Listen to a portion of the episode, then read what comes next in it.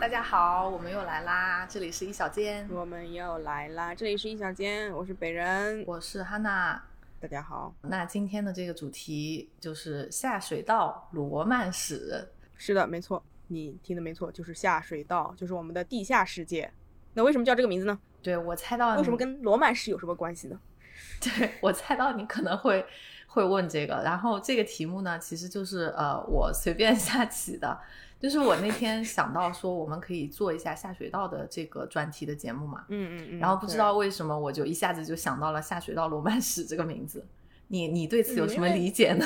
我就觉得其实这个题目取得很妙啊，因为就是其实很多电影里面啊，就是我们对于人类对于这个地下结构的想象、浪漫想象，其实就跟前三百年对自然世界的向往的浪漫想象，其实非常非常相似了，可以说哦。对，它是一种浪漫主义加上科幻的那种感觉吧。嗯，我是其实说到下水道，我一开始会想到的是什么下水道的美人鱼啊之类的这种，就是带有一点恐怖的、阴森的或者科幻的元素的东西。嗯，对对是的。但实际上，我们光讲下水道，我们就只会只能想到肮脏啊、阴暗啊、窄小的那种管道空间嘛。但是实际上就是说。这个下水系统哈，绝对是我们一个城市里面非常重要的一个部分。不光是我们想象的那种阴暗窄小的样子，它其实是一个非常结实撑起这个城市的这么一个主要结构。对对对，雨果他有说过一句话嘛，就是叫下水道是城市的良心。然后我觉得这句话可能也有很多不同的理解的方式吧。是的，比如说至少最基本的话，我觉得他表达的意思是说。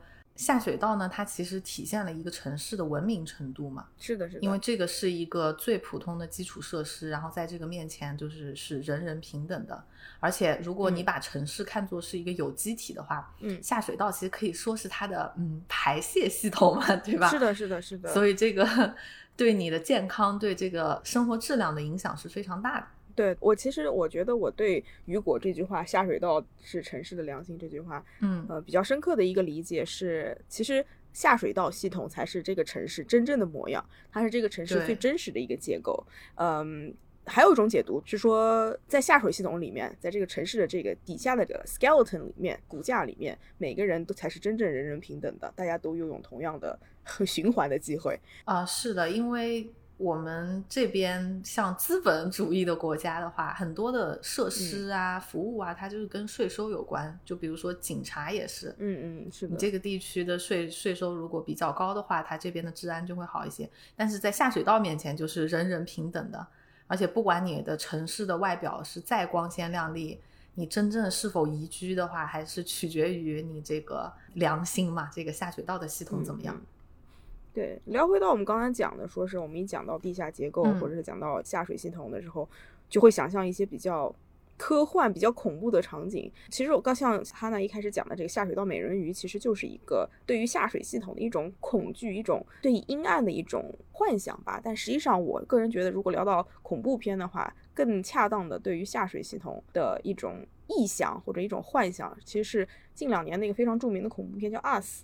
是更加贴贴切的。嗯嗯，我没有看过那个电影。那个电影就是，呃，其实里面有个特别著名的一个镜头，就是。讲说是这个地下其实住着这些地上的人的这些复制人，然后这些复制人是每天的生活行动和行为是完全跟地上的人完全一样的，就是受支配的那一种。地上的人如果是在上芭蕾舞课，他们可能非常优雅在跳舞；他们在地下系统里面也处也是一在一个空荡荡的那些非常就是 bare 的那种非常简陋的那种结构里面，他们也在同样重复着地上的人在做的那些事情。他们是非常痛苦的，所以就是现在的话，在地下世界有一个北人正在录音，对，正在录音，正在对着空气跟不一不存在的哈娜讲讲话，然后哈娜可能也并不在录音，但是他也必须要重复着哈娜说的话，哦，是这样子的一个幻想啊啊，讲远了，讲远了。那其实还蛮有意思的，这个听起来没有那么恐怖吧？他可能更加说把这个地下的世界当做是地面世界的一个镜像。对对，是的，是的，差不多的。但是你想复制人的生活，就是。完全跟完全受上面的人的支配，然后上面的人也并不知道他在支配另外一个人的人生，然后他就会很痛苦嘛。哎，所以我觉得这个现在有很多的这种文艺作品什么的嘛，他对地下世界会去展开一个想象啊，不管它是很浪漫的，我们希望它是很浪漫的，还是说这种有一些恐怖的。氛围的。我觉得最大的一个原因的话，就是这个地下世界确实会给你一个很大的想象空间嘛。嗯，没错，没错，因为很少有人真的平常日常生活里面会去去去见这个地下的生活。对对，所以的话，这边可能提到一下我们的一位激情讲师皮老师，对，就是他有一部著作，这个说的好像。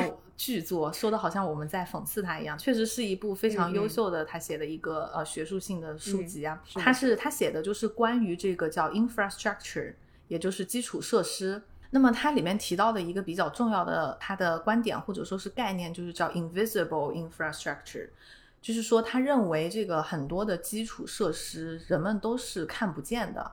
对对，就是他真正。出现事情或者出现意外或者是事故的时候，你才能发现它的存在吧？对对对，它们的存在感很低。像基础设施的话，最有代表性的，比如就是下水道了。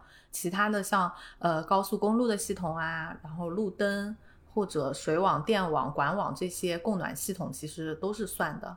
那我觉得这个下水道的话，其实就是其中最最 invisible 的了，因为它真的就是在地下，我们平时是根本看不见它的嘛。你看这个下水道的“下”字，就已经非常明显的描述了它的这个特征，对吧？对对对对对啊！当然了，下水道这个东西是是我们中国人的原创词，就你讲的下水道。对这个词是一开始是从屠宰场来的，所以我们都知道下水是什么东西，对不对？下水是指动物的内脏，下水道是指呃屠夫桌上的那一个，把这个一个导管，比如说杀了猪以后，猪的那个下水被剔除出来以后，他们因为会有很多血液和体液嘛，他们就会顺着那个管道掉到桶里面，然后他们会拿那个桶拿去喂猪或者是扔掉。所以下水道其实原本的意思是桌上的那个滑轨。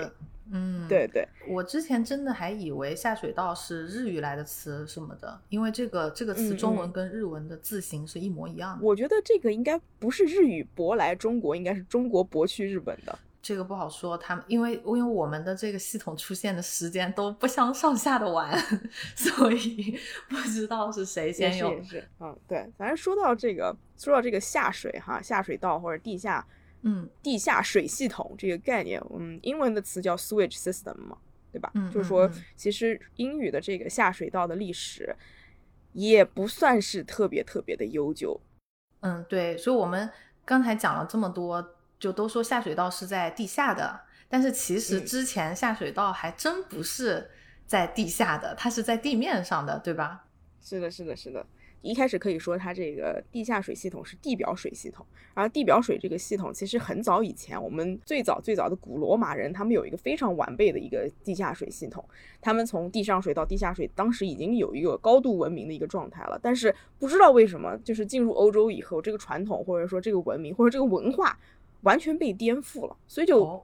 历历史很吊诡嘛，历史就是很吊诡，人真的不是一直在进步的，有的时候你就是会倒退。对，我知道古罗马的这个 sewage system，他们那个时候是在地上挖沟渠嘛，应该就是在两千多年前他们就已经有了，并且到现在它还是部分是在使用的。对对是的，他在公元前六世纪的时候就已经有一个，他们已经有一个叫渠道系统了，就是所谓的用岩石去堆砌的那种渠道系统，把地面的呃饮用水和人们的这个生活用水分成两个管道，一个排向更近的河流，一个排向更远的河流，其实就是最简单最初始的一个现在的地下水系统的一个模型，嗯，保证大家饮用水干净嘛。当时就是说，这个渠系里面最大的一条的截面哈，有三米三乘以四，就是你完全可以撑一个船从里面游河，就跟现在很多欧洲城市的地下水系统是一模一样的，非常非常的大，非常非常的壮观。所以当时古罗马的这个已经形成有雏形的下水系统，它并没有被继续的发展延续下去，是吗？对的，对的，它就直接罗马帝国灭亡了以后，可能这个。伟大的举措或者美伟大的建设也直接就被人选择性的遗忘了吧？嗯嗯。所以当罗马帝国就是灭亡以后，哈，真的这个系统不知道为什么就直接弃用了，大家再也没有人想得起来城市里面该有这么一道城市的良心了。这个下水系统再次出现的时候，就是十七世纪的法国了。当时这个欧洲人哈，在没有这个下水系统的时候，真的是随地大小便。他们既没 有这个地下系统，他也没有真正的说是街面清洁的这么一个人或者怎么样，所以整个街道啊，就算不到雨季，平常时候也是泥泞不堪。你懂意思吗？那个泥泞还是那种它还跟我们当时古代中国人不一样。古代中国人有一个就是就是一个禁令，不允许，如果你是呃普通民众哈，你是不允许往街上倾倒任何的屎尿屁令任何的东西，就是那种呃粪水啊那些东西，他们是不允许的。但是法国没有，法国人经常会出现那种什么情况呢？就是一个人他走在路上，然后你可能迎面就泼下一盆。呃，对，然后因为当时既没有马桶，啥也没有，其实真的啊，太地狱，你知道？这这然后真是太浪漫了呢，这个国家非常的浪 漫哦，非常的浪漫。然后当时就是说皇宫里面凡尔赛宫哈，就是他们虽然有非常完备的喷泉系统，你想想看，他们当时的喷泉系统真的是非常的高级。我们之前讲过，我们之前有提到过，他们这个水都是从什么河引过来的，然后水管造了这么这么长几百公里吧，他就不能用这个水管搞一个地下的这个系统吗？对呀，而且。你想想看，凡尔赛宫里面有那么多的绿植，有那么多的人造景观啊什么的，他们这些灌溉系统其实是非常成熟的，但是没有一个人想到要在皇宫里面建任何一个厕所。哎，他们可以把这个粪便收集起来，然后 用于灌溉。对，没错，就是用于灌溉这个举措。他们真的就这么干了是吗？没有啊，他们没有这么干，他们当时没有这么干，但是他们后来这么干了。你知道为什么吗？你知道他们从哪儿学来的吗？你猜一猜。中国吗？真的是从中国学来的。不是最喜欢干这个吗？嗯，对啊，真的是从中国学来的。当时法国花园里面哈，当时那个时期的法国人，他们穿那种洛可可或者是穿巴洛克那种服饰的时候，是有很大的裙撑的，很大的裙撑和很大的裙摆。所以这些女士啊和这些男士，他们在这个皇宫里面的时候哈，基本上也就是好一点的女士躲在树丛里面或者是灌木里面进行一些排泄运动，因为。他们很方便，你懂我意思吗？因为裙撑撑着，他也根本不会露底啊，或者怎么样。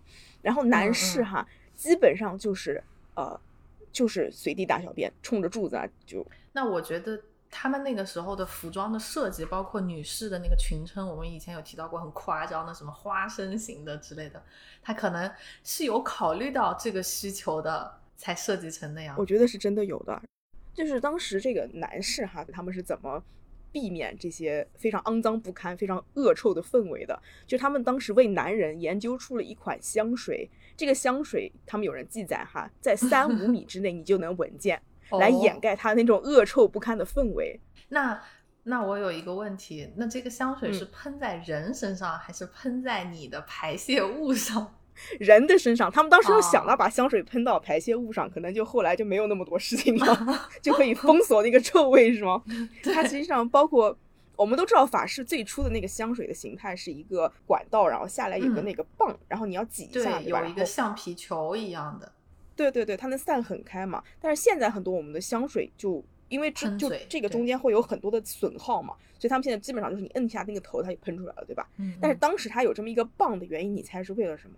为了你可以举远一点，对，不光是举远一点，他们当时有很你你知道吗？他有一个视 图，就是说告诉你你在皇宫里面你怎该怎么使用香水，可能有很庞大的一个香水的一个罐子，就它不光是那种携带式的哈，后来会女士才制造那种携带式的香水罐子，当时那种罐子是很大的，就皇宫里面会放那种罐子，然后你在旁边你可以离远一点，你就给你自己身上喷一下，然后你再走进去，自动化的那种感觉吗？就是你站在那儿摁一下。这个很像我们现在 最近这段时间的那个洗手液啊，就是你进到任何的店、公共场合，它门口都会有一个自动感应的那个洗手液的东西，所有人都要去那里搓一下，然后才可以进去。对，是的，没错。当年的中国哈，虽然说是也跟法国一样。都没有地排水系统，但是中国人很早就发现，灵机一动，动物的粪便和人类的粪便是蔬菜和这些种植农作物的最好的一种肥料。中国就很早就开始使用这些肥料来进行一些买卖和一些就是处理了。当时有有人到中国的游记，就欧洲人到中国的游记里面记载哈，当时他们会用动物和人的这些粪便制作成一个个的这种粪块或者是 土块，他们用石灰处理过以后，互相进行买卖。对，然后气味也没有了，然后也也进行了这些粪便的处理。虽然街上依然会一样的泥泞不堪哈，就是也是一样，因为没有排水系统嘛，就很脏。但是绝对不会兜头给你来一盆粪便的。所以呢，就是说当时这个法国人从我们中国人这里学到了这个技能以后，凡尔赛里宫里面的这些粪便才有了一些处理方法，才出现了一个新的职业叫掏粪人。掏粪人是干什么的呢？他们专门运输凡尔赛宫里面皇宫里面的粪便。到宫外进行买卖或者是处理，嗯嗯，我知道这个掏粪人的职业，当时这个是高薪职业，对，是的，嗯 特别的高薪。那我想知道当时的平民怎么办呀？你想，这个皇宫里面的人，他们有香水，然后他们有掏粪工，就是平民的话，可能根本就因为掏粪工是高薪行业嘛，当时嗯，对，可能请不起掏粪工啊，那可怎么办？就不怎么办呀。当当时的平民，像妓院也好啊，或者是妓呃妓院可不是一般的平民，啊，对，反正就是因为妓院，为什么说到妓院呢？其实诗人还有王公贵族会对妓院嗯进行一些描写和记录，所以他们的一些书籍当中会记录一些平民的生活。但是这些平民基本上都是关于妓女的，就是这是一个冷知识，就是没有真正所谓给平民记史实的这些人，只有对妓女进行嗯史记史实的人。对，然后当时他们就有一个人，他写了一本书哈，我在这里我就我已经不记得这个人的名字了。就这个人他写了本书，他就讲你在妓院里面找妹妹的时候，去找妹妹的时候哈，他们非常的不注重个人的个人卫生的这个状况的。嗯其实主要的一个原原因也是当时的医学认为哈，如果你身上有一层污垢，第一虽然说当时是的确是水啊各方面啊，或者是空气里面就就是大家都很脏嘛，虽然是的确是这样子的，对，听听的我都那个汗毛倒竖。医学也倡导什么呢？医学倡导他们在身上留一层污垢，这样子他们哦认为就是医生认为这样子可以阻隔病毒对你的侵扰，这个当然是伪科学，相当于一个保护层。对对，相当于一个保护层。然后当时不要说洗澡了，那你就更能够想象他们当时的口腔卫生情况了，一一口烂牙，就嗯口臭非常的可怕。所以就是说，当时在这个整体的环境下的时候，就你不要讲说王公贵族了，那平民更不会管这些事情。他们很多人就是说，就就让他在那儿，这种情绪就让他在那儿，这种肮脏的氛围就让他在那儿。哦，我觉得当时的平民可能就不觉得这些东西很脏吧，对，毕竟大家都是这样的，我们的卫生的标准跟现在是不一样的嘛。对 就是沉浸式体验，就是感觉大家可能在这方面跟王公贵族也有一些 connection，或者是怎么样。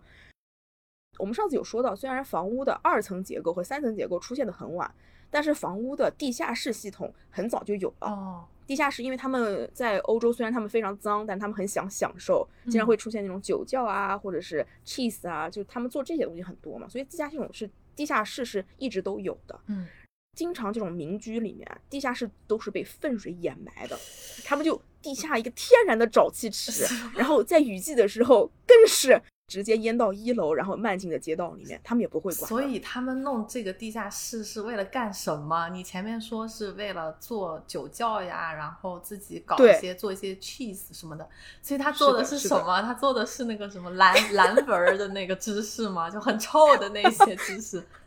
我我也想知道，我也想知道。我但是我个人理解是，他们虽然是有这么一个意识在，他们会这么去建，但是他们，你要说他们真的能产出很多东西吗？不一定。只是当只能说当时的城市结构非常的混乱，他们有这么一个流行，他们就去跟随了。就你看皇宫贵族里面都这么都这么的矛盾，你又要自己香，又要自己艳丽，但是你又不顾自己卫生，随地大小便，对不对？所以其实当时的整个社会环境也是非常混乱的。当他这种演到一楼的时候，经常会出现那种在二楼方便了以后，他就直接兜头倒在街上。哎呦，所以才出现了一个什么呢？一旦有王公贵族哈，平民是买不起那些非常 fashion 的衣服的。我们都知道那个年代中世纪的时候流行什么呢？紧身裤，男生穿男的穿高跟鞋，对不对？哦，是男生穿高跟鞋，然后男的会戴那种高檐帽，女士也特别流行戴那种有羽毛的，然后有个小檐的那种帽子在街上，对对吧？他当时这些服饰也是因为防止这些污秽的物品，当他兜头倒进倒到你脸上的时候，你能有一些遮挡。然后穿高跟鞋也是同样的原因，就不能只不想直接躺进这些粪水里面。懂了。当时的生存条件可以说是我们我们现代人是完全无法理解的，嗯他们可能完全把这个当成一种时尚吧。嗯，我觉得我们我们应该要在这里声明一下，本期节目可能不是很适合洁癖的、有洁癖或者说非常喜欢搞保洁嗯工作的朋友们来收听。没错，没错。就如果大家想非常想了解当时当时的欧洲和法国是什么样的话，可以去看一部电影叫《香水》，他说的就是十八世纪的巴黎路上的这些粪便啊、烂肉啊，就是通过镜头你都能感觉到那种臭臭味哈。虽然说他们没有真实的就是没有办法去找那种以吨计的粪便来真实表达那种场景，但他们真的用了十几吨、十七吨的鱼和动物尸体来掩埋、掩淹没外景地的这些街道，然后进行一个很好的一个还原。大家可以去看一下这部电影。他们在这么差的环境当中生活了这么久以后，到底是发生了什么事情，让他们决定要去建一个下水道的系统呢？嗯，说到底还是因为 有人忍不了这个非常恶心的这个氛围了。其实拿破仑三世，虽然我们都知道他最后他的朝代真的覆灭的也很快，但是拿破仑三世在这一方面真的是一个非常有远见的一个人。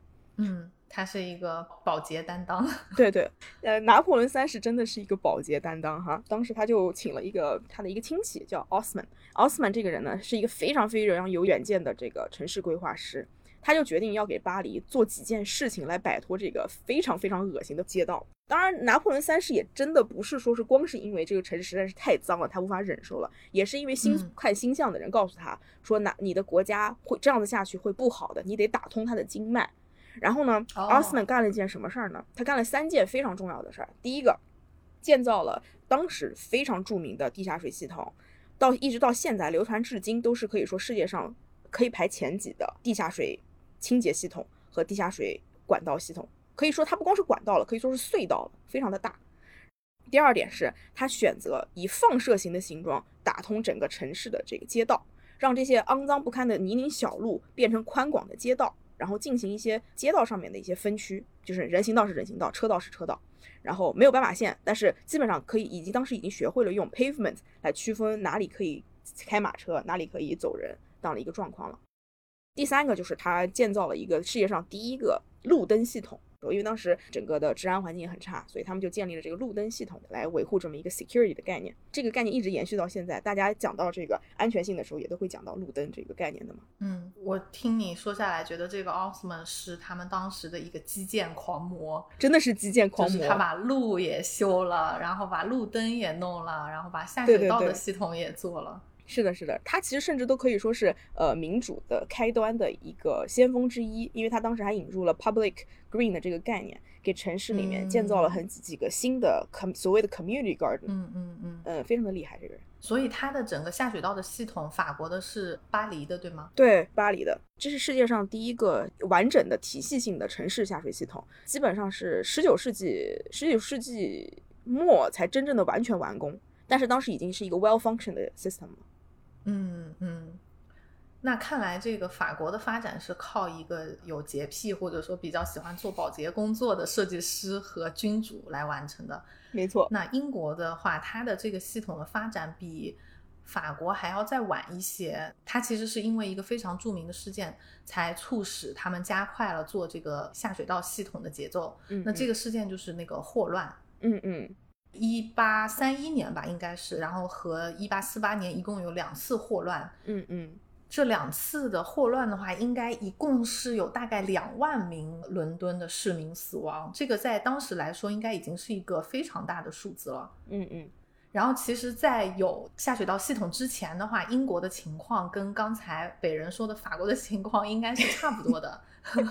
连金嘛？对，就是这个时候，他们的工业革命已经开始了嘛。嗯嗯。然后很多东西工业化，整个城市的发展其实是非常的好的。如果你这个时候到伦敦去的话，你会看到它的城市的面貌已经非常的光鲜亮丽。然后像什么水晶宫啊、特拉法加广场之类的这些建筑也好，城市设施也好，都非常的壮观。但是同时，你就会闻到两种很强烈的味道。第一种呢，就是因为他们工业革命嘛，他们需要燃烧煤呀、油啊之类的这些东西，它会有燃烧的臭味。嗯，还有一种，当然就是我们今天一直在说的某种东西的味道，就是弥漫在街道当中，我们可以叫它有机物的味道，有机物分解的味道。对对对，有机物分解的味道听起来稍微好一点啊。嗯嗯嗯。所以当时的话也是。有钱的人呢，他们会去请掏粪工，然后把他们家里的粪便去进行一个处理。是的，但是即便如此，家里面的这个生活环境还是非常的差。你想象一下，对吧？我们详细就不再次就不描述了。所以当时呢，先出现了一个也是比较有革命性的划时代的产品，就是抽水马桶。啊，是的，是的，是的，他们都说抽水马桶是厕所文化兴起的心脏，就是它代表了一个时代的结束，一个新的时代的开始。大家都不知道马桶这么厉害吧？对他这个其实说的挺好的，因为抽水马桶对于一个家庭来说，它的意义绝对是重大的。它就把你的这个家庭从这个臭味当中给解放出来了嘛，就非常方便。但是呢，你的这个有机物是不会消失的呀，这个有机物只是说被排到了城市而已。嗯，对，也就是相当于说把这个问题丢给了城市来解决，从你个人剥离开来。嗯，对他们虽然说是街上当时已经有地表的这个排水沟了。但实际上，你想想看，就算你这个有机物排到了地表的排水沟，它该在那里的还在那里，它哪儿都没有去。对，我就我就发现这个事情其实跟现在的很多事情的逻辑还是一样的，就是我家里面有什么问题，我把它抛出去，对吧？只要不在我身边，这个问题对我来说就解决，我把它抛给这个城市，抛给其他的人。所以当时的话，用抽水马桶，它给伦敦这个城市的污染带来了一个灾难性的后果。大多数的抽水马桶呢，它只是把污水排到了粪坑里，所以这个城市的粪坑它的这个满出来的频率和趋势都是进一步的增加了，而且就导致泰晤士河奇臭无比。对对，为什么泰晤士河奇臭呢？呃，因为英国的这个粪坑实在太多了，家家户户都挖嘛，然后这个臭味就长期的弥漫在那里，然后有一种发酵的味道，实在是忍受不了了。所以当时国家有个政策，英国国家有个政策，他们下令去掩埋这些粪坑，掩埋这些粪坑了以后，那他们该怎么办呢？就是这些这些这些民众，他们这些粪水啊，这个东西你又不能排到街上，我又不能在家里，是要有地方去的。对，所以就都排去了泰晤士河，他也没有进行任何的废水分类或者怎么样，然后就就当时出现了一个很著名的一个事件。哈娜应该记得吧？那个叫 The Great Stink，叫大大粪大臭大臭臭大臭臭事件。对，然后 对啊，然后讲到泰晤士河，就是啊，就当时所有人就是对泰晤士河是避之不及。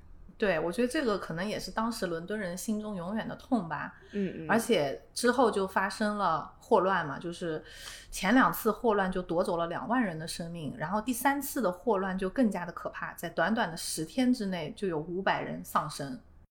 那我们现在已经知道了，就是霍乱它的传播的途径其实就是。很大的程度是水的传播嘛，嗯，就是靠这个污水。当这个霍乱弧菌它污染了水以后，不管你是饮用受污染的水呀，啊，还是怎么样啊，这个病它就会继续的传播。嗯，呃，所以也是因为霍乱肆虐，伦敦最后终于决定要开始修建这个下水道的系统。他们决定要把污水排到远郊。这项工程呢，他们从一八五九年的时候开始。然后一共花费了六年的时间，也是相当的长了，修建了七百二十公里的管道。最后在一八六八年的时候，整个工程终于的完成了，然后泰晤士河才慢慢的摆脱这个大臭臭的 问题，并且霍乱也随之消失了。嗯，是的，其实泰泰晤士河处理废水的这个历史也挺有意思的，就他们怎么净化这个河也是一段很有意思的历史，我们下次也可以深挖一下。所以其实对比法国和英国，我觉得这两个国家是老大不说老二，都是一样的，就是大家臭的一模一样。但是就是说，其实其实现在现今我们提到这个下地下水系统的时候，我们对法国的印象绝对是比英国要更深一点的。其实英国这个处理废水的过程真的是非常现代化的一个过程，就像哈娜刚才讲的，他们修建了一个七百二十公里的这个废水管道，然后也在远郊建造了第一个废水处理厂。对对。这是一个非常 revolutionary、非常革命性的一个建设了。对，其实现在的我们处理下水的逻辑还是类似的，就是把它集中的排到一个污水处理厂，然后处理之后再进行排放。嗯嗯。但实际上，法国其实当时 Hus Osman 他做了一个最最简单的一个处理，就是把它们分类，把水分类。他们没有真正建造一个非常集中管理的一个废水厂，他们顶多只是建造了一个过滤系统。然后把这个水过滤了以后，把这个废水什么的排到塞纳河或者是其他水域的一些上下游，给它进行这么一个分类，这样能保证饮用水的清洁嘛？他只是做这么一个简单的处理，在这个 idea 方面绝对是英国人更领先一点的。但是法国，它为什么你提到这个，你就会立刻想到法国的这个地下水系统呢？是因为法国人他对这个地下哈，对这个地下城这个概念有更加浪漫的解读和诠释。哦，对，因为我们讲到法国地下。我觉得很多人第一反应应该不是法国地下的地下水系统，应该是法国地下的那个地下墓穴，啊，地下墓穴，对不对？是这样子的哈，巴黎的这个城市下面分布着各种各样的场所，它不光是只有地下水系统，它还有几样很重要的其他东西，一个是它的运库、运河，第二个是它的水库，第三个是它的地窖，它甚至还有银行的金库。哦。对，法国的这个地下场所是非常非常丰富的。然后我们现在还有一个词，就叫路行者，就是有专门会有这些 hippie 啊，这些就是嬉皮士，他们喜欢进入到这些地下系统来办一些 party 啊什么的，就是感觉一种无政府状组织的这种状态，他们是享受这种对这种浪漫的这种场景的。这个文化是因为当时在法国和英国流行 pop art，嗯，我们虽然说是现在讲 pop art 的时候，我们都讲是美国和纽约，对吧？但是让 pop art 这个概念是。源于欧洲的，当时完全是因为一战、二战这些艺术家迁去了美国，所以在美国才真正发扬光大的。在美国的，在欧洲的这些啊 hippie 这些 pop artists 或者是一些新的这些艺术家们，他们聚集的场所就是这些地下、地下的这些呃被人遗弃的这些采石场和这些银行金库。然后因为为什么呢？就是虽然我们一开始讲巴黎的时候，呃，我们可能会讲运河啊，会讲地下的这些。地下水系统啊，或者怎么样的，但实际上，因为城市不断的在往外建设，巴黎的外围有很多的采石场，慢慢的在这些采石场上面，就开始建各种的呃普通场所，比如说教堂，比如说国会，比如说人家普通公寓。这些公寓建上去以后，他们这些主人哈，大都都会给这些地下的场所留一个入口。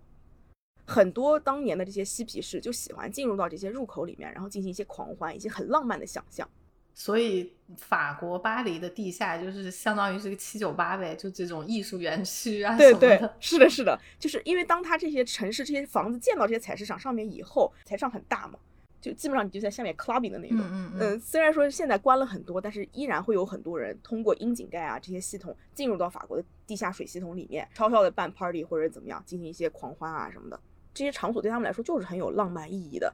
歌剧魅影里面曾经讲过一段，就是说这个歌剧魅影它这个建筑建设的时候，哈，它地下的呃地下的这个场所里面水啊什么的排不出去，他们就干脆在那个地方挖了一个大的游泳池，然后不知道在谁在那里面养了两条鱼，这两条鱼呢就越长越大，越长越大，越长越大，然后他们就会每天会有人专门的，就是用什么贝类啊，用那些冷冻的海鲜啊什么的来喂养这些鱼。他们对这些建筑啊，巴黎的建筑也是对这个地下水的系统或者是地下空间有很多幻想、很多浪漫主义的思想在里面的。不错不错。哎，北人，你是不是对于这个中国的下水道不是很了解？因为你在国内待的时间比较的短。是的，是的，我其实是非常有限的。就比如说那个上海的下水道吧，其实它的发展，我觉得跟英国应该是差不多同一个时期的。嗯。然后，因为上海它比较多雨水嘛，嗯嗯，所以它发展的也相对的比较早。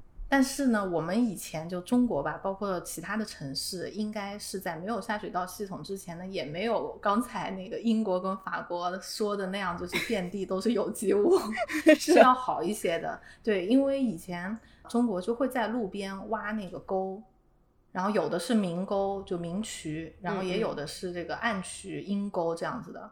就包括我们现在还会去使用的一些词嘛，比如说像你活在臭水沟里，就跟人家吵架的时候啊，然后或者说自己什么阴沟里翻船之类的，就是还是会去使用这些词。然后我就突然一想，其实你有没有见过臭水沟啊？就是在你的人生当中，我的人生当中，其实，在江南小镇的时候，我觉得我们应该都见过，就是因为见过什么？对啊，就是呃，我们比如说像那种石板路上面，它两边都会有两个沟。然后那个，你如果要进房子的话，你是有几个楼梯，然后你踩踩踩着那个踏板进去的。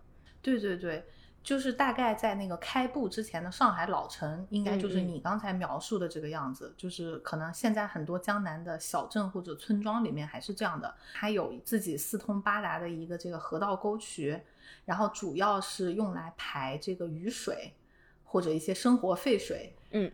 我觉得好像是我的印象当中，因为小的时候也去像老家城镇里面去住嘛，就是门口也有这样的沟渠，但是一般好像都不是非常的臭哎，是没有一个它很臭的这个印象。对，但确实我看到他们会会有用这个什么痰盂啊、这个夜壶啊之类的这种习惯，对吧？也是会往这个里面排的。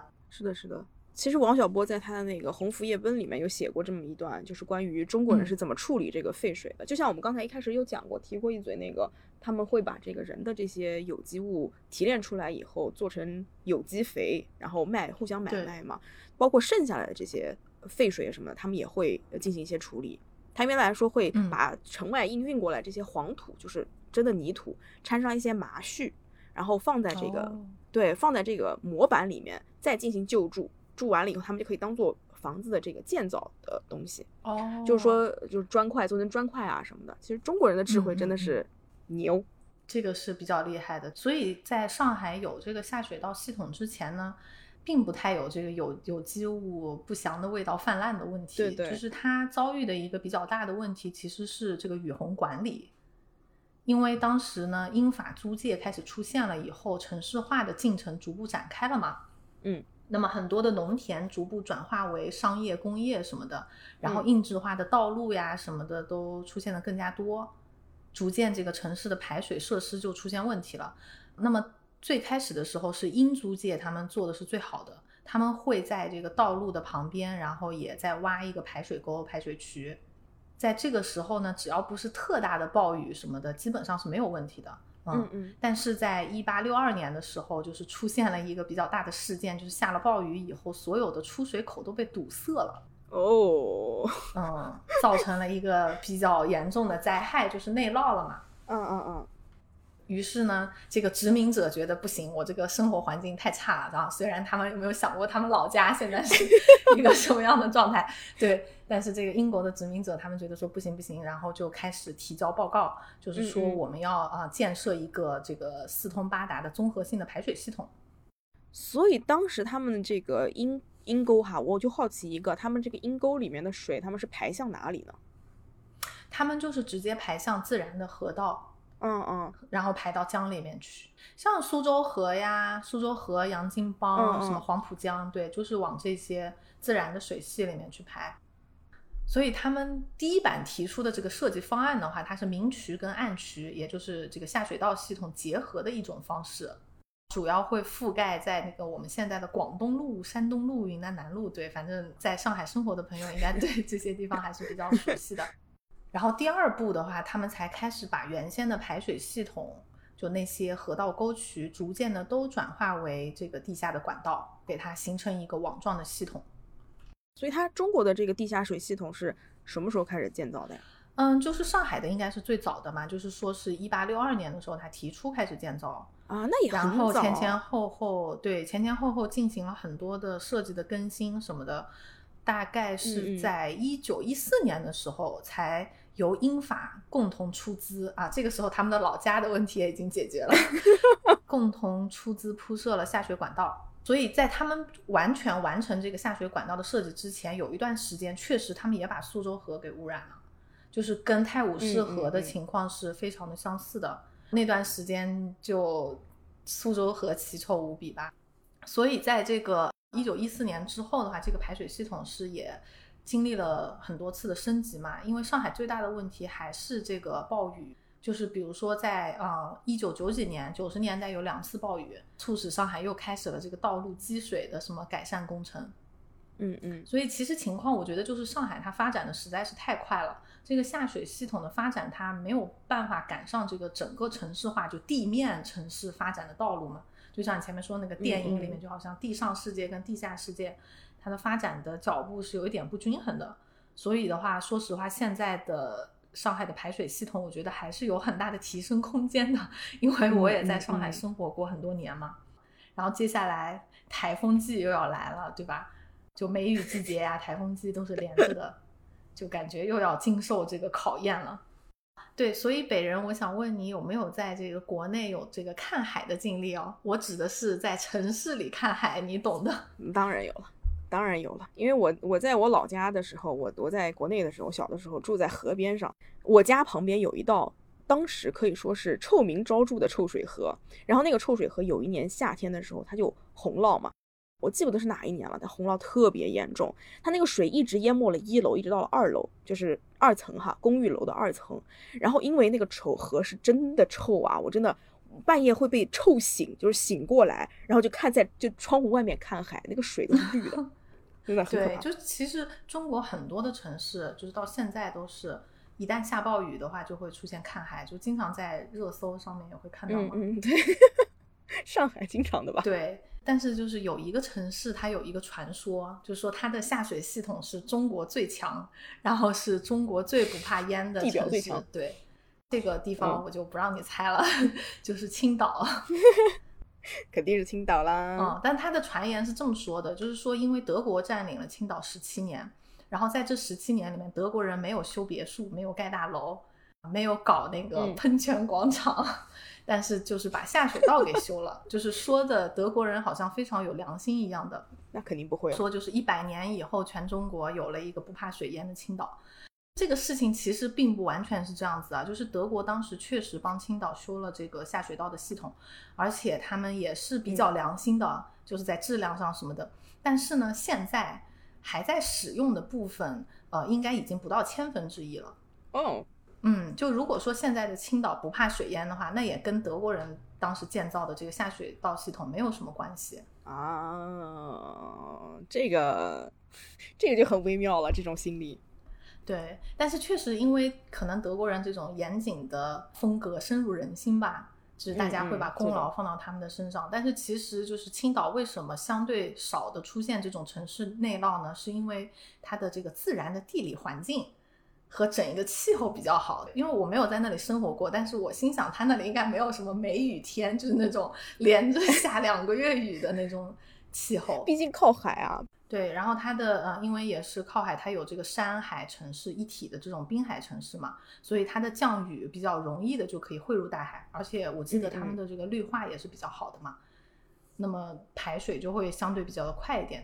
但是当时德国人他做的一个特别好的事情，就是他已经实现了这个雨污分流，嗯嗯，就把这个雨水管道跟污水管道是分开的，这个确实是中国第一个这么做的城市。然后也是一直造福了就青岛上百年吧，可以说，嗯嗯，这个真的是一个很先进的理念啊。雨污分流这个概念，我觉得近两年，我觉得很多城市近两年才有吧。嗯，对的。不过呢，就是我们这是不断的在反转啊，就是说德国人他做这个雨污分流呢，他当然并不是想要为了造福你中国人民了，他其实当时是为了提升这个殖民者在这边的一个居住环境。哈，那是肯定的。对，因为青岛当时也有这个有机物在路上的问题，对，所以德国人受不了。对，所以也是因为这样子，德国人当时就开始使用这个雨污分流，然后并且现在的话，青岛百分之九十七的这个排水网络当中都是采用的雨污分流的模式，在全国都是比较先进的吧。但是这个青岛它到底是不是这么抗洪呢？因为我怎么感觉最近也有看到过说青岛也看海，青岛也变啊，当然青岛本来就可以天天看海，对，所以嗯嗯，都市传说，都市传说，对对对，这个我们就把它当做一个都市传说吧。然后如果有更了解的朋友，也可以告诉我们。嗯，没错没错没错。所以下水道的系统它有这么多的都市传说，对吧？然后给人这么美丽的想象，像法国的地下城，就是这个地下 clubbing，嗯，地下 clubbing 系统什么的，对吧？其实有得益于它一个很大的特征嘛，就是它是 invisible 的，它是地下的，一种神秘的面纱吧。对，所以的话，现在我觉得有一个趋势吧，就是说开始想要把这些你平时看不见的东西把它暴露出来。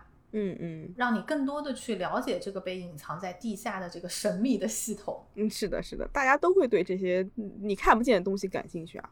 所以的话，现在就有很多这种开放下水道的项目嘛，你肯定有听说过。你记得我们当时去日本就是参加学校的那个活动的时候，曾经参观过一个博物馆吗？记得，印象很深刻。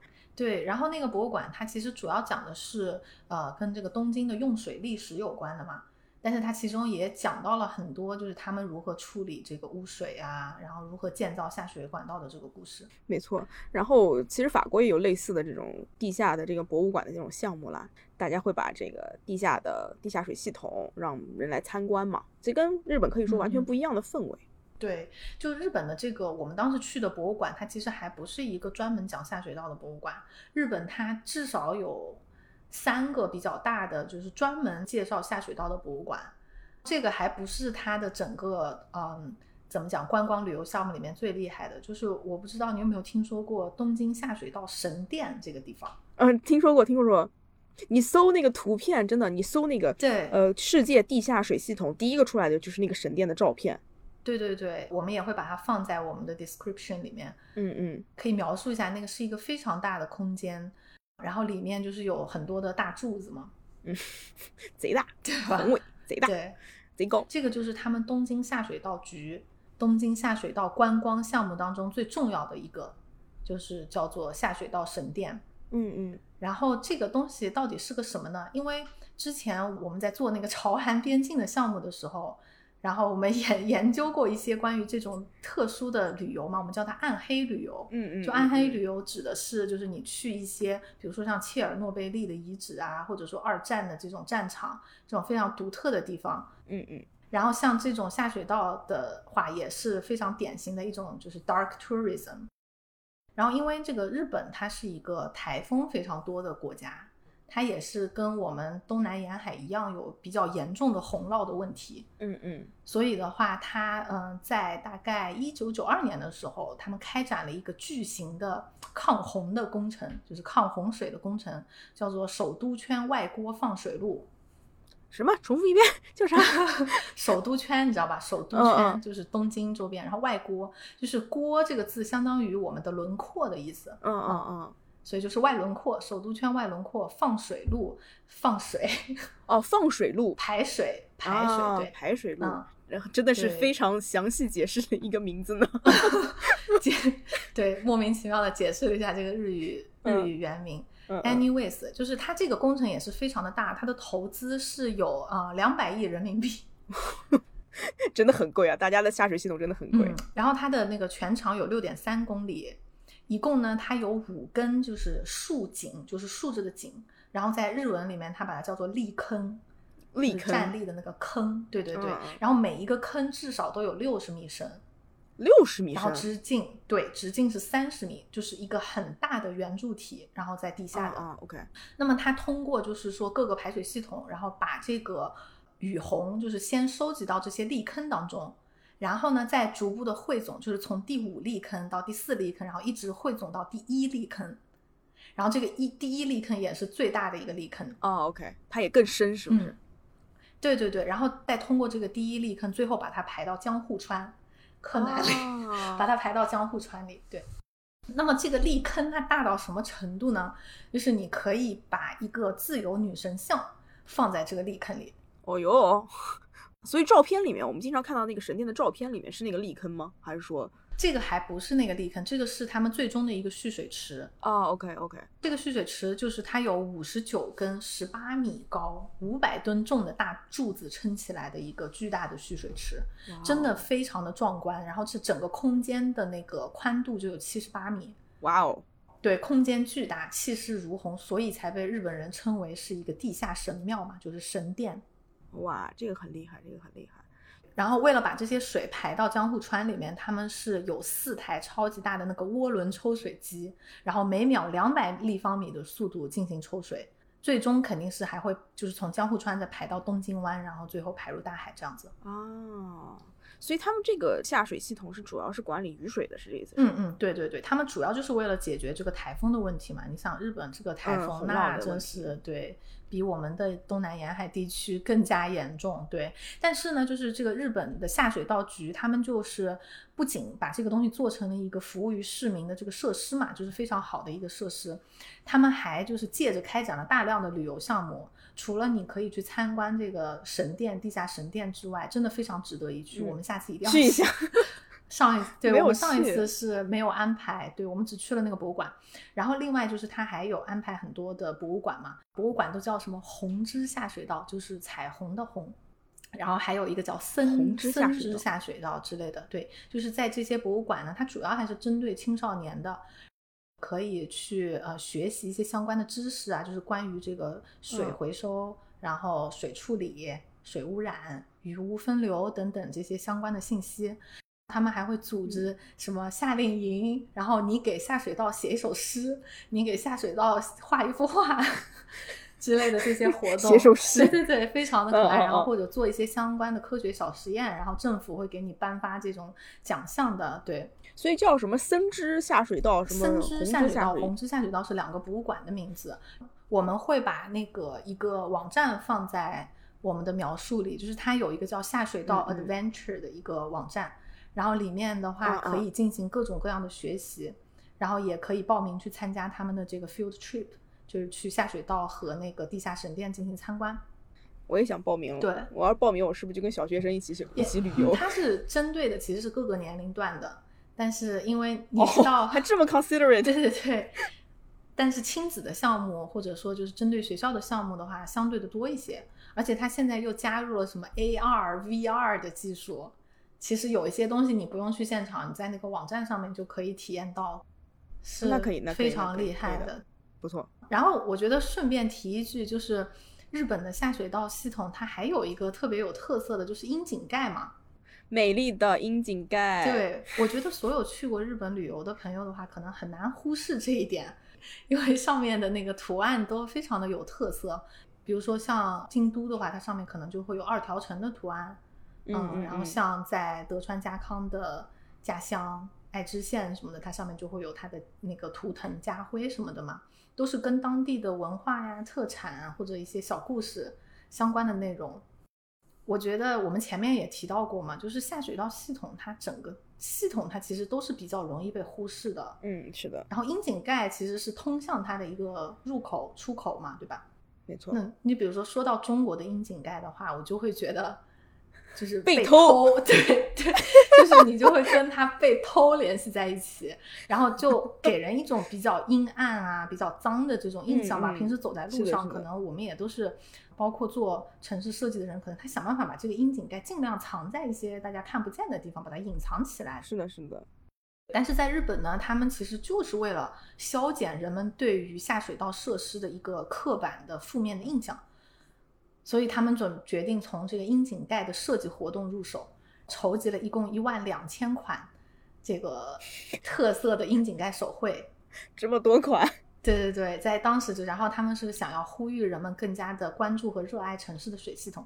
其实这个也是我们今天做这个节目的一个最主要的目的，对吧？我觉得维护城市的这个下水系统，就跟维护你的肠道一样的重要，对？维护你的良心，维护你的肠道，对。所以怎么说呢？我觉得从这个事情上还是可以看出日本他们在这些事情上的态度跟考量，我觉得还是蛮佩服的。但是，嗯，但其他方面我们就不评价，不评价啊，扯远了，扯远了，扯远了，扯远了，扯远了，嗯。说到樱井盖哈，我跟哈娜两个人比较比较有共同的 experience 或者经验的，就是美国的这个樱井盖系统。东边的其实还没有那么的没有那么的明显，但是一到西边，他们的这个樱井盖文化真的是跟亚洲国家非常非常的不一样。我们都知道《小丑回魂》里面那个非常著名的那个开头的那个，对，你记得吗？对，就是一个小男孩追着那个小船，对不对？然后小船到了樱井盖里，而且说说起来，就是这个北美的他们的这个樱井跟中国啊、日本的樱井的形式其实很不一样的。对的，是的，是的，是的，特别是西部，东部其实还不那么明显，因为东部的系统比较完善一些，其实他们的气候环境会或者处理方式会跟亚洲更类似一点，所以它在城市里面起到的这个隐藏效果其实是比较明显的，基本上大家很难真正的注意到这个樱井盖或者是下水的一些地方，就是我们这边叫 manhole 嘛，对吧？但是西部就不太一样了，因为西部长期有一个需求，就是他们的这个雨水量比较少，然后呢，对对对，对，就需要建造那种很庞大的蓄水系统，地下蓄水系统。插一句，对西部，因为它不分春夏秋冬四季，嗯，对，没错。我可能也不能说的这么笼统吧，但至少因为西部的话，像加州这边，然后还有西雅图什么的，都是这个海洋性的气候，它主要分成旱季跟雨季。然后如果雨季的时候，其实雨水量还是挺大的，嗯，是的。但是旱季就是真的就是一天雨都不下，嗯，对，一点没错。我觉得哈娜的感受可能，嗯，跟我还又不太一样，因为我是在洛杉矶生活过一段时间，哈娜是在三藩生活过一段时间。洛杉矶的这个旱季和雨季的这个分别是更加明显的，就是真的很旱，洛杉矶真的很旱。所以就是说，整个西部的这个下水系统都有一个很显著的特点，就是他们这个这个下水的这个坡哈特别的大。因为他们要尽量的把这个水引入那个窨井盖里面，所以就会出现那个小丑回魂那一段，就是非常非常著名的那个片头，就是那个小男孩追着那艘船，然后那个水就是路边的那个水哈，就是非常的湍急，这小孩就追着跑嘛，然后到那个窨井盖那边，那个水甚至都可以打着旋儿下去，然后那个口特别的大，甚至那个小丑可以一个人站在那个地方往外看，然后就出现那个小丑跟那个小男孩讲说，你要不要下来，我把这个船给你的那个镜头，非常可怕。对，这个是完全是一个小孩可以掉进去的一个大小。我当时在呃洛杉矶的时候，我曾经实在是不满掉下去过了，没有没有掉下去过，我没有在洛杉矶掉下去过，不是我，我当时因为非常，因为我洛杉矶的这个路边的这个，我们都会叫它 curb 马路的牙齿，它可能有我们这边美国那边用的大概是六 inch 左右，就是 half a foot，十五厘米，对这样的一个高度嘛。但是洛杉矶，我真的对他们的这个马路牙子非常的不满，他们有很多在窨井盖周围的那个马路牙子能够做到一点五 foot 左右的高度，非常的高。四十五厘米，那这都可以坐在上面了呀。对啊，你都可以坐在上面啊。然后你迈上去的时候，大腿甚至可以拉伤，就是非常的高。我就量过那个那个马路窨井盖哈，我是肯定掉不下去的。但我觉得体重大概一百斤左右的女孩子，绝对是可以掉下去的一个状态。说回地下博物馆这个这个概念哈，就是插一嘴，就是我们刚才听哈娜讲日本的这个地下博物馆，你能基本上脑子里应该已经绘画出那个非常壮观的那个景象了，就六十米深的井这个坑，对吧？不出意外的话，我应该会用这张日本地下神殿的图片做我们这次的封面。P.S. 一下啊，除非除非我之后又有其他的想法了。好的好的，继续。然后呃，就是相比较于日本的这个宏伟哈和现代感的这个地下建筑。法国的这个地下的整个氛围，下水博物馆的这个氛围就非常非常的神秘，非常的浪漫了。就像我们刚才提到的，因为它涉及很多这个城市人创造出来的这些浪漫的场景和一些呃神秘的意象。因为法国人当初是有六百万人的骨骸是埋在这个地表之下的。法国经历过很多次的革命，法国大革命去世的人。然后反革命去世的人，推翻皇朝的时候去世的人，他们都把这些人的骸骨掩埋在，因为宗教原因掩埋在这个地表之下，一直在革命，反正就是，嗯，对对，所以就是其实有很多你祖先在你的脚下，在这个地下系统里面，就是这里面有很多神秘或者是非常怎么说呢，非常远古的气息在这个地下系统里面。对我看了一些图片，因为我没有去过这个地方嘛。嗯，就是它跟日本给那个人的感觉很不一样的，就是日本的它是一种雄伟，就真正的地下的系统可以参观的部分，给人一种非常雄伟壮丽的感觉。然后呢，像博物馆什么的地方呢，给你一种非常欢快、元气满满的感觉。对对对。但是法国的这个就是比较符合我们一般对下水道的一个刻板的印象吧，就是比较阴暗。然后很狭窄的这种管道，然后一些科普性的东西就是在这个墙壁上。对对，然后又是因为他们产生或者是建造的年代和日本已经不太一样了，呃，他们是更加的以一种他们会更喜欢用一些宗教语言或者宗教符号建筑语言去建造这个地下地下水的系统，比如说用那种拱形结构，就是那种你知道教堂的门是那种尖顶，然后一个弧线下来的吗？嗯。所以就是说，他们就用很多这种卵形结构来建造地下的这个地下水系统。所以你在里面行走的时候，你甚至觉得你自己在逛逛教堂哦。你甚至有的时候会让人觉得非常的神圣和浪漫、禁忌的感觉。对对，但是他法国人也有他可爱的地方，比如说当时地下水系统里面嘛，你没有办法避免的就是有老鼠。所以他们甚至还在博物馆入口的那些地方，就做了几个真的假的那种小老鼠，放在那个柜子里面，然后告诉你这是你的伙伴，就是在这个里面的伙伴，不要尖叫，也不要惊讶。所以老鼠是他们的吉祥物吗？对，是这个博物馆的吉祥物。哎，日本也有吉祥物哦。是什么？日本的这个观光项目，你猜？你你给你一一次机会猜一下。一次机会啊，就那观光项目的吉祥物，嗯，水棒吗？不是不是，是什么？它的吉祥物。那是非常有格局的，它的吉祥物是一个地球，啊一个拟人后的，然后地球的形象，嗯，很很可爱的那种。我觉得这一点也是日本跟法国的区别了。那法国的整个给人感觉就是非常 intimate、非常亲密的一种氛围，更加的感觉是一种别人无法窥探的一个空间。但日本的那个宏伟的那种庞大的气势，就是一种非常典型的公开的那种感觉。嗯，整体也比较的现代化，对。其实现在很多其他的国家，它嗯都开始有这种下水道的浏览项目吧？嗯，没错，公开的什么的。但是我是听说澳大利亚它也是有的，但是呢，这个好像并不是一个对公众开放的旅游项目。就是像日本的、法国的，你是去买票，你都是就可以去嘛。对，就澳大利亚的这个好像是一个相对比较硬核的一种探险活动。就是 这个就是 dark 真的 dark tourism 了，是吗？对对对，dark tourism。然后我对这个就不是非常了解了，但我觉得很有意思。如果有比较了解的朋友的话，欢迎给我们留言告诉我们。我们也真的很想知道它这个澳大利亚的地下水系统是什么样，它是不是老鼠也比我们这边的大一圈？对，就是我觉得城市下水道系统发展的时间或者年代不一样的主要一个原因，也是其实建造这么一套系统是花费很多钱财、很多精力、很多时间的。然后同时也是一个高需求的维护的一个系统，就是说你是需要一直去更新它的，来跟上你城市的需求。因为你的城市在不断的发展以后，你的下水系统会变得越来越复杂。所以现在我们看到的大部分的城市的这个地下水系统啊，都是会二十年左右一更新的。呃，维护肯定更是每年都要维护，好像是每半年就要做一次检查，进行一些就是说他们必要的维护和更新。所以我们也现在也会更多的称这个下水系统啊，城市的脊梁。对，就像刚才我们说的这个日本东京嘛，其实它也是跟上海差不多的年代，它已经有了自己的下水系统。但是为什么它在一九九二年的时候又开始了这个巨型的工程，就是首都圈外郭放水路，这个巨型的工程？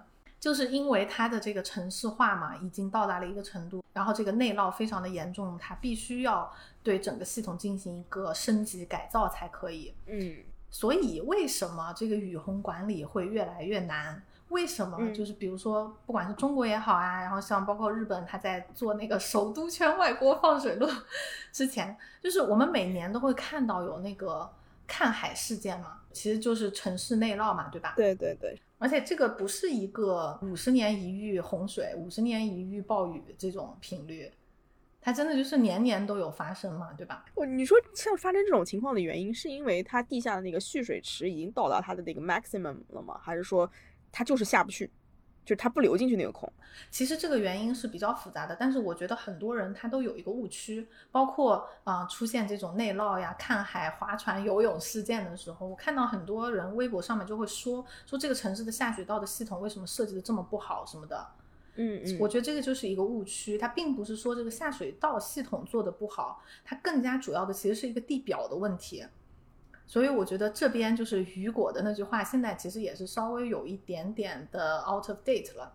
嗯嗯，就不是说下水道是城市的良心，而是你这个这个问题是需要整个城市的表面这个 surface 一起来解决的。嗯嗯，为什么这么说呢？就是在正常的自然条件下的话，有百分之七十到八十的这个降水，它是会通过绿地，通过自然的表面渗入地下，然后去涵养这个地下水。然后保持整一个水源跟生态的平衡，然后只会有百分之二十到三十的雨水，它会成为一个径流，就是 run off 嘛，对吧？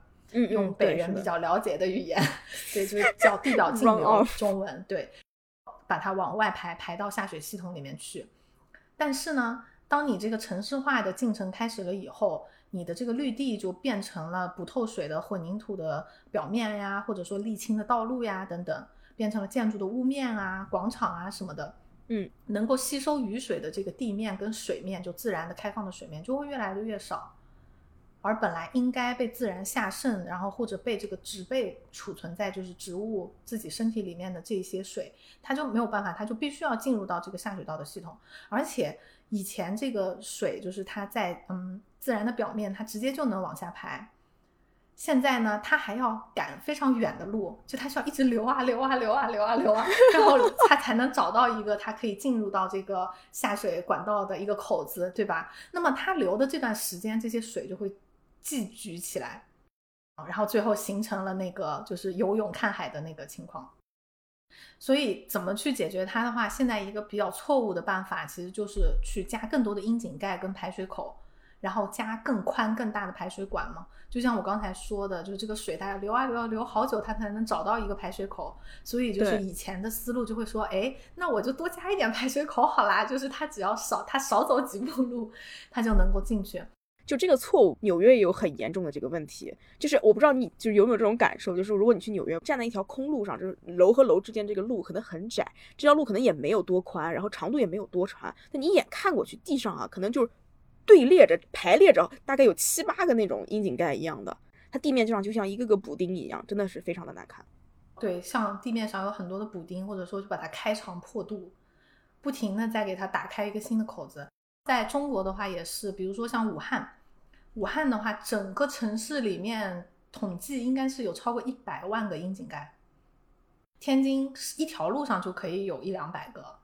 而且其实这个管理起来也是很大的问题，嗯，并不会真正的提升你这个雨虹管理跟整个城市下水道管理的效率。比如说在那个贵阳，贵阳的城区里面，我看到的数据是说它有四万三千多个各种各样的井盖，然后这四万三千多个井盖分属于十三家不同的单位来进行负责啊，就是负责这个责任单位。就这个窨井盖到底是由谁负责？比如说这窨井盖被偷了呀，或者要检修啊什么样的，是由谁来负责？这个单位就有十三家不同的。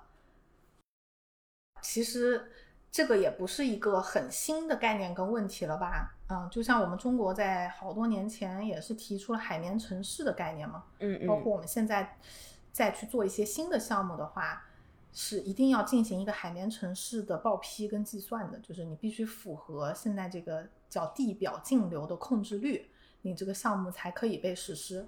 嗯嗯。那么在美国的话，就是这种方式，它主要是有两种，一种叫 BMP，然后还有一种叫 LID。然后这俩都是什么呢？就是 BMP 它其实是叫 Best Management Practice，它的意思就是说，它不仅要保证对于这个雨洪的管理，然后它还要保证没有污染。嗯。因为其实你越多的地表径流。就是污染也会越大嘛，地下水越少，嗯嗯嗯，对，其实它带来的问题是各种各样的。然后这个 BMP 它就是说致力于有一套方式方法，然后去把这些问题一次性全部都解决掉。然后这个 LID 的话，它的意思就是叫呃 Low Impact Development，就是说低影响开发。那因为我们前面也说了，它为什么造成这些原因，就是你说白了，你的原罪就是城市化。你大家都不要城市化的话，一点问题都没有。但是这个是不可能的。对。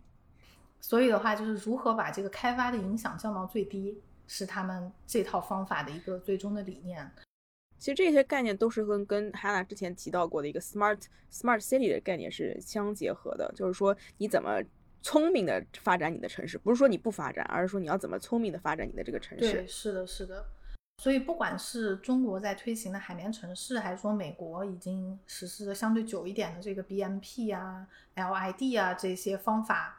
方法论吧，可以说，然后他们其实里面的手法的话也是非常简单的，就是说一个你就要增加可以透水的表面，并不是说像沥青混凝土就是不可以透水的，传统的当然是不可以的，但是现在其实已经有了新材料，就是像透水混凝土、透水沥青等等，就如果我们使用这种材料的话，就可以有更多的水进行自然的下渗，那么地表径流的那个量就会减少嘛。当然，这些材料他们也有自己的问题了，就比如说它会容易堵塞，然后维护的成本特别的高。是的，是的，它记得它的造价也很高了，像渗透混凝土啊这些东西造价真的非常的高。所以说，这就为什么你就你单纯的用 softscape 来或者是绿化来解决这些问题是最简单的方法之一嘛？嗯，对对对。其实，在真正的推行当中，我们也是碰到过各种各样的问题吧，就并不是说想的那么简单的。因为你有你在这方面有得到，你一定会有 trade off 嘛？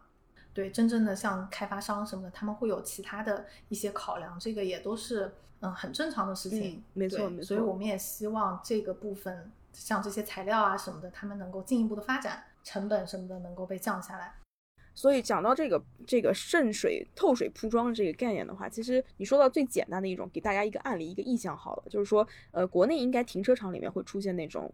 一个一个个砖块，然后它中间会去挖个洞，里面有草的那种。八字对八字形，对对对，八字形是的，那种八字形的，那就是说，你就能看到，就是说人家走的这个路或者开车的这个路可能是沥青铺好的，然后或者混凝土铺好的，然后它停车的这个车位的部分旁边有花坛或者什么东西围着的时候，它会有一个八字那种砖块，砖块中间会长草。这种就是非常呃，可以说时间比较久的一个渗水材料。这个材料可能在行业里面也已经用了大概三四十年了，是属于那种比较造价比较便宜的一个一个材料。这个应该叫 open grade pavement，其实是非常好的一种材料，但是它可能嗯，就是美观性 上面相对的差一些。是的，是的，是的。然后其他的一些方法的话，其实主要的第一个要求就是你你必须得是绿地才行，就不管你说是雨水花园啊。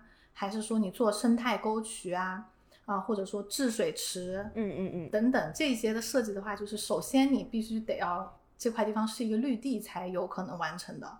那其实你说到这个生态生态渠和雨水花园这个概念的话，我觉得国国内在这方面可能做的还没有那么的好，因为其实在各方面也会比较限制一些，比较无奈，你没有办法开辟出一片区域来，就是什么东西都不干，你就只做雨水收集。对，最无奈的就因为我们平时是有一些相关的实践的经验嘛，最无奈的其实就是说他不愿意把这个投资放到绿地上，因为对他来说，他觉得绿地是一个不重要的东西。对对对，而且你没有办法从中收益嘛。嗯，甚至他如果说现在除了这个建筑之外的区域，从开发商什么的角度来讲，他很多时候他宁可你把它做成一个硬质的铺装，因为对他来说这个维护的成本会低很低很多，是然后他也认为用起来会更加的方便，他不太愿意把它做成一个绿地。然后我们现在国家规范要求的那个绿地率嘛，就最低的绿地率，各种不同的用地的绿地率其实不是很高。嗯，是的，这个要求不是很高。然后现在有一个我觉得。我本人觉得稍微有一些讽刺的事情吧，就是说，因为海绵城市的推行比较的大力，因为这个问题对于整个城市也好，对于生态也好带来的这个好处是显而易见的嘛。嗯嗯。然后大家也都意识到这个问题的严重性，嗯所以的话，对于海绵城市地表径流控制率的要求是非常高的，但是绿地率的要求又不高。嗯。那请问我要怎么 能够做到呢？就是这是。因为你绿地率的要求比较低的话，那嗯，人家当然是会按照你最低的这个标准来做嘛，对吧？这个是无可厚非的。对，而且那个 Primo Paving 的这个渗水材料的运用其实又不是那么的普及，因为一些新的材料的话，我们呃国内也不太愿意去使用，比较构造价比较高。说实话，现在的渗水材料大面积的使用是不太现实的。对对，是的，是的。因为我刚才讲的那个停车场的那个案例，其实是一个比较老的一个案例了，但它也是一个非常好的关于渗水方面处理的一个案例。其实它也是有一个矛盾，就是比如说用你刚才说的那种植草砖，或者说是一些透水的半软质的铺装，比如说像砾石嘛，就 gravel。对对对，是的。这种的话，它呢，它又涉及到一个残疾人无法行走的问题。就是哎，但因为设计就是这样嘛，就是你很多问题你很难达到一个平衡。对，这个是我们我们应该去解决的问题。对对对，不是世界的错，是设计师的错。对，这个不是大家应该考虑的问题了。但是就是说，大家要知道，这真的非常的有挑战性哈。我们有的时候也很难做的。扯远了，扯远了，扯远了。像现在的话，关于这个雨水管理做的比较好的，我知道德国的慕尼黑，嗯嗯，它基本上能够做到百分之八十的路面都是能够透水的。那那这样的话就。没有任何问题了，这个雨洪方面应该是不需要担心了。我知道德国方面是真的在这方面做的特别好，因为其实德国的城市化非常非常高嘛，然后它能做到这个百分之八十，真的是已经非常的厉害了。那加拿大其实也能做到百分之七十五左右，但是不是因为加拿大厉害，是因为加拿大绿地多，所以 就大家还是野蛮，就加拿大这边还是野蛮铺装。然后我觉得美国也也大部分是野蛮铺装，但是加拿大这边因为地广人稀嘛，所以说它的绿地面积比较大一点。其实我们今天说了这么多嘛，然后也一直在强调，就是下水道是城市的良心啊什么的。嗯，我觉得因为下水道它包括水，它是一个最 basic 就最简单的一个东西，但是它对于生活产生的这个影响是极大的，而且我们平时呢很少的会去注意到它。比如说我们现在哈，就是已经在研究怎么上太空，然后 就人工智能，对吧？然后对。尤其是反正之前的一个风口吧，我不知道现在还是不是就无人驾驶，就这个是我最不能理解的一件事情，就是我我自己不会开车吗？我为什么要无人驾驶？你研究出来无人驾驶以后，难道不是为了？呃，是是是，对吧？就是对我普通人来说，你对我的这个生活质量的提升真的很有限。我自己开车还是别人给我开车，就电脑给我开车这件事。而且我个人认为，就是你比如说聊到无人驾驶以后，我的脑子里面可能会 biu biu biu 蹦出很多个那种黑暗科幻片，你懂意思吗？就是别人通过控制你的车来谋杀你，或者怎么样。真的，我那天刚看了一部叫 Upgrade，你可以看一下，还蛮好看的，是澳大利亚的。我看过，对啊对啊对啊，就是就是那种类似的。好，来我继续说。哎，你说，你说。但是呢，像下水道系统这种很基础的东西，可能我们有很多人会觉得，哎，这种东西不是应该在十九世纪的时候就已经发展完善到了一个完美的程度了吗？但是其实远远不是。嗯嗯。其实我们对它的了解还远远的不够，然后也是有很大的一个提升空间。而且我觉得这个才是，就还是那句话，良心嘛，就是在下水道面前人人平等。就这个东西的提升，对我的生活质量的提升，肯定比无人驾驶要大。是的，是的，是的，因为其实如果你仔细听一下我们之前这些内容，你就会发现我们现在所有下水道的历史依然可以追溯到第一次工业革命。就说我们当时有的技术，我们现在依然是非常类似的技术。你说的像是雨污分流啊这些东西，也是其实非常非常基本，但是大家可能平常也不会真的把这些注意力什么的去放到这些东西上面。所以其实希望这个这一次大家能够知道，我们的世界是由着下水管道支撑着的吧？对，能够关注一下这个 invisible 的 infrastructure。其实接下来雨季也要来临了嘛，就是梅雨梅雨的季节也要来临了，我觉得大家可以观察一下，在路上观察一下这个水流的方向，嗯，看一看，观察一下这个城市的下水道系统吧。是的是的是的，好的好的，那谢谢大家，今天就先这样，拜拜。